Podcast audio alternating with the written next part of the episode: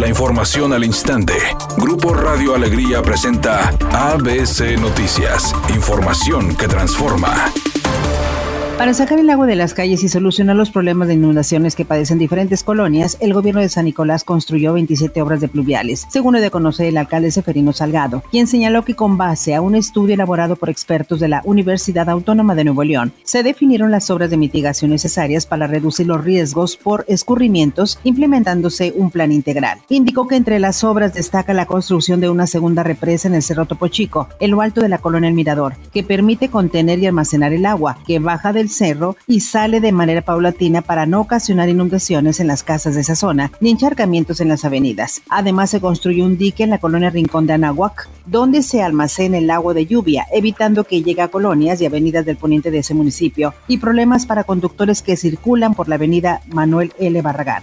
Finalmente, el alcalde de San Nicolás dijo que se realizaron trabajos de drenaje pluvial en diversas colonias de avenidas del municipio.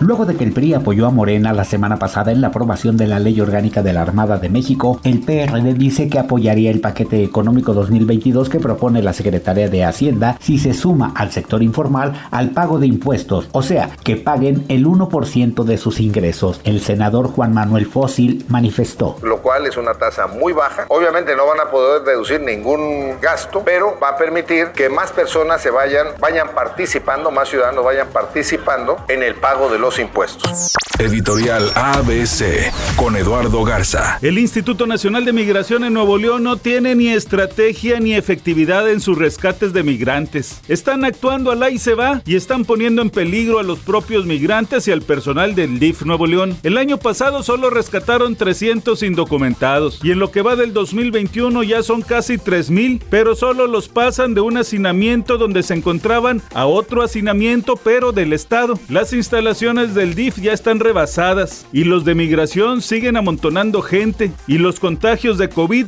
ya se dispararon. Así las cosas con el Instituto Nacional de Migración en el estado de Nuevo León. ¿Y dónde está la Comisión Estatal de los Derechos Humanos? Es pregunta y nada más.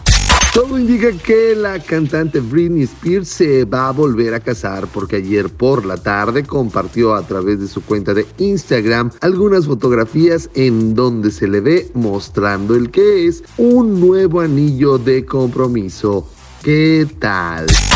En el municipio de Monterrey nos están reportando dos accidentes sin generar carga vehicular hasta el momento. Uno se ubica sobre la avenida Chapultepec y Agustín Lara con dirección hacia el poniente y otro más en la avenida Gonzalitos y la calle del Roble justamente en la rotonda para que lo tome en cuenta. En el municipio de Escobedo otro choque en la avenida Santa Engracia y avenida Las Torres con dirección hacia el sur. Los automovilistas avanzan a 20 kilómetros por hora. Es un día con cielo medio nublado. Se espera una temperatura máxima de 32 grados, mínima de 26. Para mañana martes se pronostica un día con cielo medio nublado. Una temperatura máxima de 34 grados, una mínima de 22. La actual en el centro de Monterrey 31 grados.